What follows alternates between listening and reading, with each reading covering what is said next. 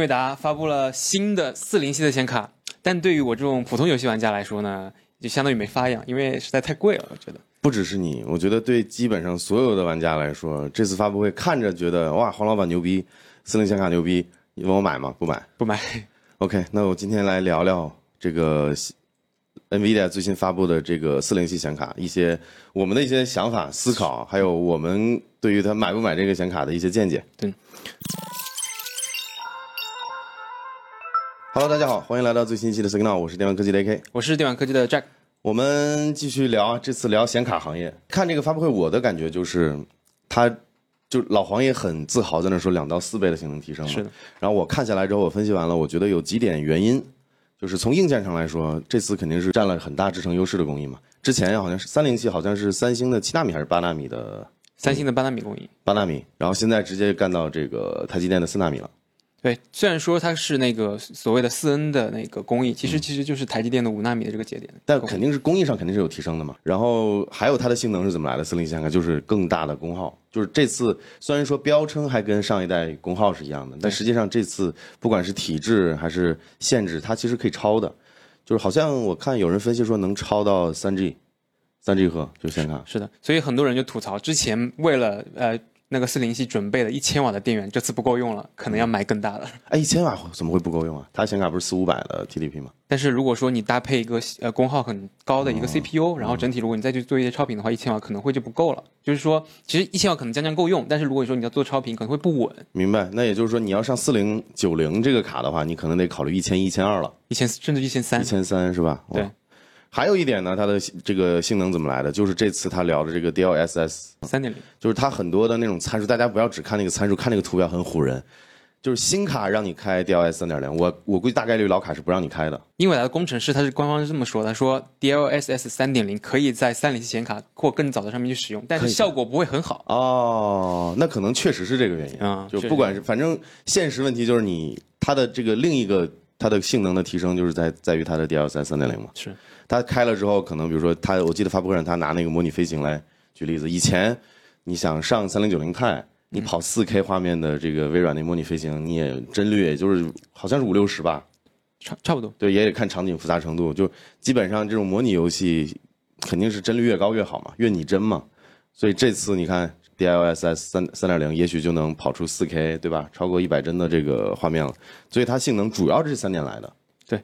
呃，这次四零九零的话，它其实另外一个宣传的一个游戏就是那个《赛博朋克二零七七》，它有两倍的一个帧数的提升。嗯、但实际上呢，其实四零九零相对于呃三零九零钛，它最大提升的还是这个浮点运算能力，它有两倍提升。但其实到游戏实际来说，其实它的实际性能没有说就是整整的两倍，嗯，其实还是通过了很多像 DLSS 这样技术，达到了实际游戏性能的所谓的两到四倍。对，所以就大家不要，我还是那个观点嘛，大家不要光看它那个发布会上那个，对，挺唬人的。性能提升肯定有，嗯，制程工艺是吧？然后功耗能解锁更多，还可以超频，然后还有就是 DLSS 这种加持。对，那这个四零全系这次公布了三款显卡，九零系还有八零系，但是八零系呢有一个比较尴尬的一个事情，就是虽然说。有两款嘛，四零八零十六 G，还有四零八零十二 G 两款。哦、虽然听上去它们两个应该是只是显存上面的区别，但是四零的十二 G 显存的版本，它其实它的核心数扩大的核心数也是不一样的。其实你可以理解为四零其实是七零。明白明白。其实它公布了三个阶梯嘛，三个阶梯的这个显卡。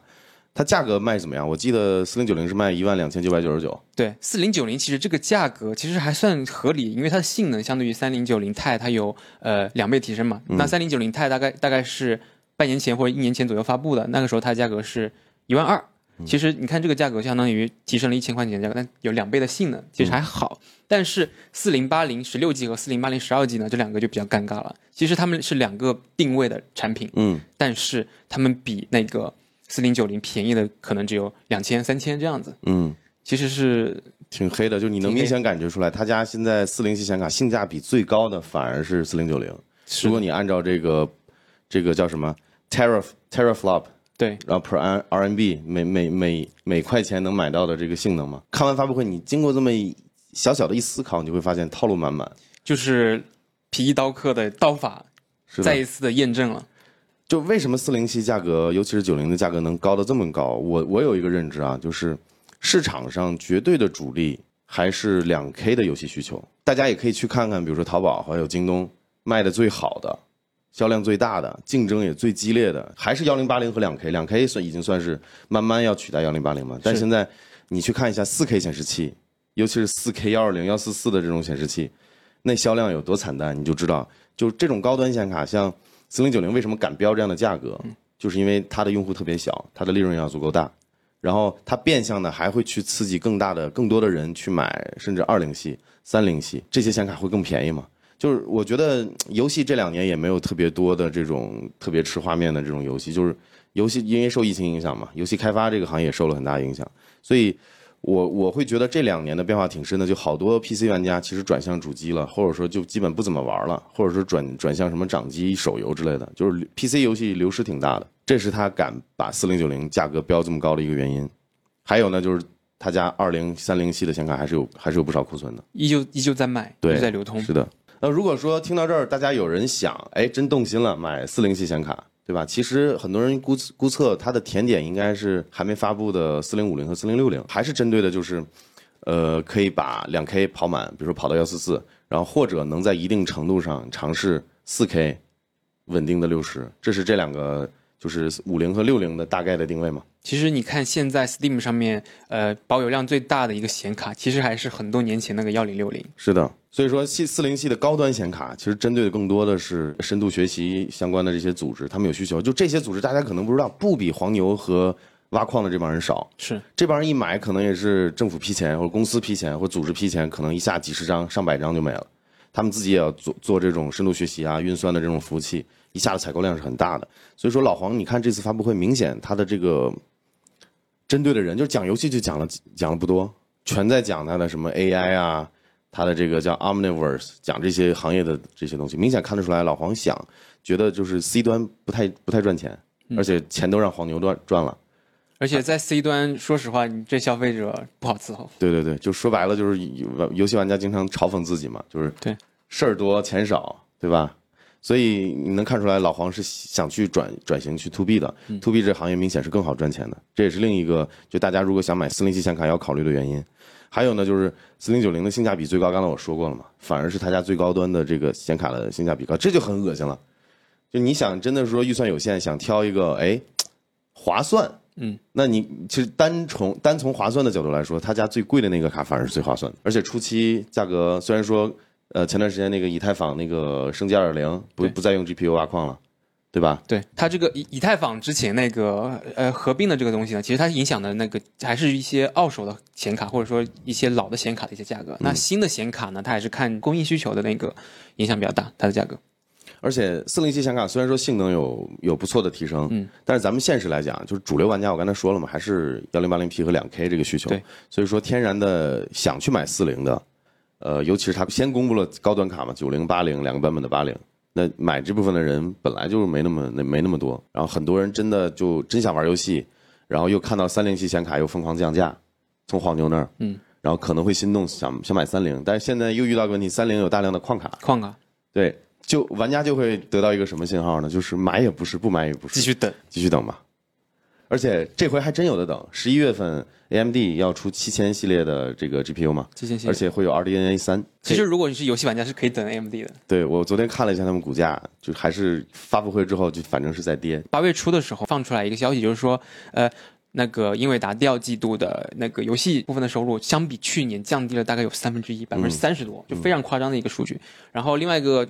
今年关于英伟达不好的一些消息呢，就可能说它的它官方宣布说显卡造的太多了，其实意思就是说它有很多很多的库存。最大的一个不好就是美就是北美这边很大的一个显卡的一个生产商叫 EVGA，嗯他宣布不跟英伟达玩了，因为他说英伟达不尊重他，不尊重行为，耍猴耍多了，怒了。对，然后 EVG EVGA 这个行为呢，就引起了很多国内外玩家的一些共鸣啊，英伟达你害得我们好惨，玩不上游戏了。是的。另外一点呢，就是以太坊的这个问题，因为很多人之前说英伟达骂英伟达骂老黄，就是因为他觉得他和那些挖矿的矿主合作，让游戏玩家买不到显卡，所以大家是有点幸灾乐祸的。这个应该是阴谋论吧？我觉得，这这是有点阴谋，但是他其实可以做一些措施嘛。其实我们之前不是聊过，就是说在一些国家，其实那个你要买显卡是要搭售 PC 的，就是这是他可能有一些措施，但是他可能措施没有说真正的解决游戏玩家买不到显卡这个问题，所以他们会觉得有点因为你单从这么考虑，就是他出给黄牛，他也赚不着钱，是的还是原价出给黄牛。是的，所以我觉得可能他也想解决这问题，但是无奈他在他的能力范围之外了。嗯。就包括你刚才说的大售 PC，可能力度不够不够大吧？对，所以 A K 呢，跟我的购买建议就是，我一我现在还用的是那个苏妈的那个最便宜的显卡。嗯其实我一直想等啊三零系的显卡降价，或者说四零系的所谓的 A K 说甜品甜品卡，可能说四零六零、四零七零这样的显卡，然后我去做一个换代。四零七零可不是甜品卡，我觉得，不是啊，我觉得六零和五零才是。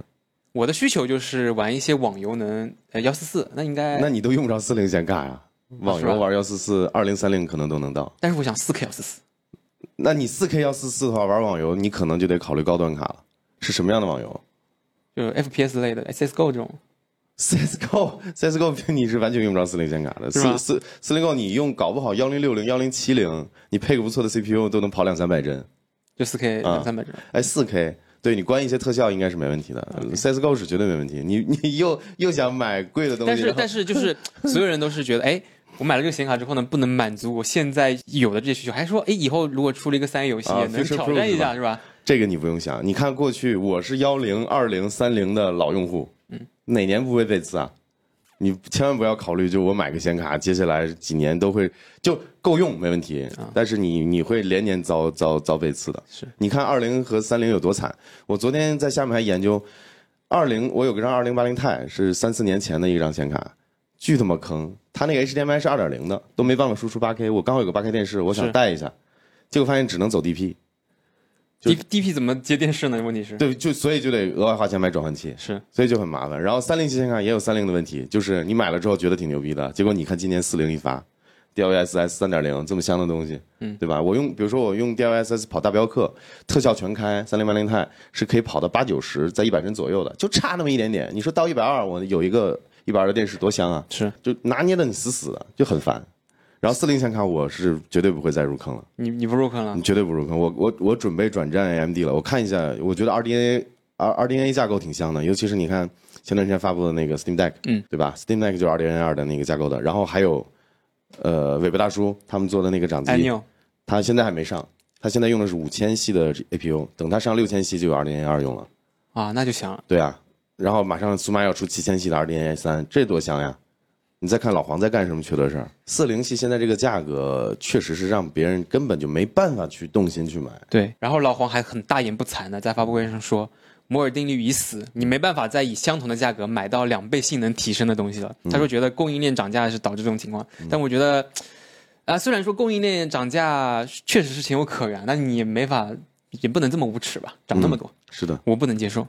所以我们就复盘一下这次发布会，它这个卡，我的观点反正是大家等等到十一月份，先看苏马有什么动作。而且说实话，就是那个那么强的性能，那么贵的价格，其实不是大部分用户需要的，可能非常核心的一些玩家才需要。就大大部分玩家来说，我们还是建议就是观望。它这次的九零和八零发布的这几张卡，针对的要么就是最高端的玩家，要四 K 幺二零的，对有这种需求的，通过 DLSS 也好，然后还针对的就是行业用户，嗯，做深度学习计算的。做服务器的，然后就这两类人，这两类人都不是走量的，都不是走大量的那种市场的，所以说大家如果真考虑四零卡，还是等接下来的七零、六零甚至五零，嗯，可能会更香。而且除了 AK 提到的那个 AMD 的显卡之外，现在其实英特尔它也加入这个显卡这个战局，现在相当于是三家在争霸。然后英特尔它现在的问题就是可能驱动还不太好，但是它的呃包括显卡的设计、架构之类的还是可以的。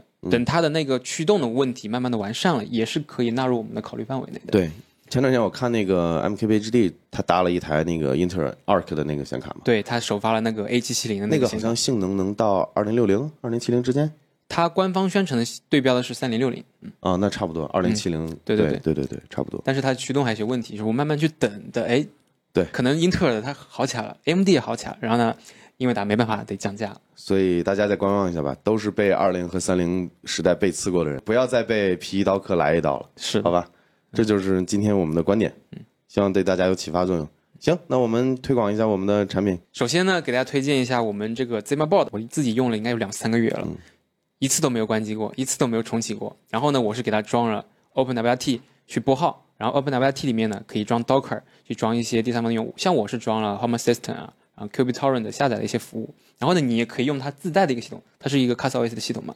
然后它在不断的完善，然后你可以在上面很简单的去部署一些 Home Bridge 啊，像一些 Home Assistant 一些呃 SMB 的一些服务。最近黄河用这玩意儿把我车给黑了，黑了，嗯，就是把特斯拉接入 HomeKit，我们我们折腾了一下，然后呢，他在我不知情的情况下把我车开走了，然后在网上跟我抢这个车的控制权，他用手机，然后贼他用他贼骚。用黄河的手机直接把你的车的控制权抢走了。对，就所以所以就这个东西属于极客的玩具，对就是天花板特别高，你想折腾、想玩、想玩的，它有很高的天花板，而且颜值很在线。嗯所以这个是我们全力在推广这个产品，很棒的。还有就是我们的键盘喽，给大家推荐一下我们这个键盘，热销了好几千把了。嗯然后它最大一个优势，它是一个有一个合适的一个键程，有机械的一个手感。相比比如说你苹果笔记本自带的那个键盘，或者说苹果自己的键盘呢，它也会很好的一个手感。前段时间我不是去北京参加苹果那活动吗？啊、我不是需要当在当场剪辑吗？我就带着带着键盘去。嗯还有就是这个键盘的颜值非常出众，我经常看到咱们会员群里面有人就发分享，